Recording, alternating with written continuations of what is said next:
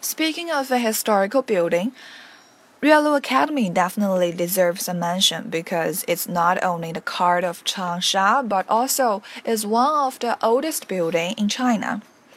And Yuelu Mountain is located in the western part of Changsha, which surrounded by Yuelu Mountain and the neighboring the Hunan University.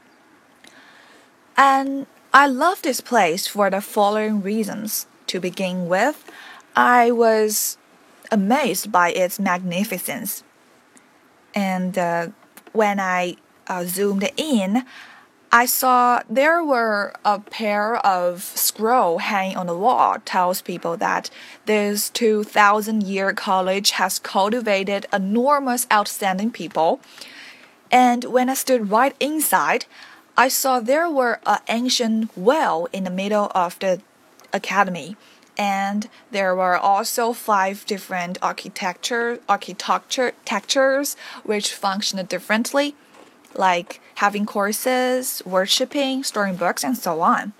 Moreover, people can participate in different activities. For visitors, they can learn history and appreciate the architecture there, and some students can consider this place is a good venue for reading, and some scholars also arrange some seminars there. In the end, I have a strong feeling about Yuelu Academy. On the one hand, it's as the cultural identif- uh, identity makes me feel so proud, but on the other hand, it is a huge pity. Personally, I think um, we should protect protect those who still exist.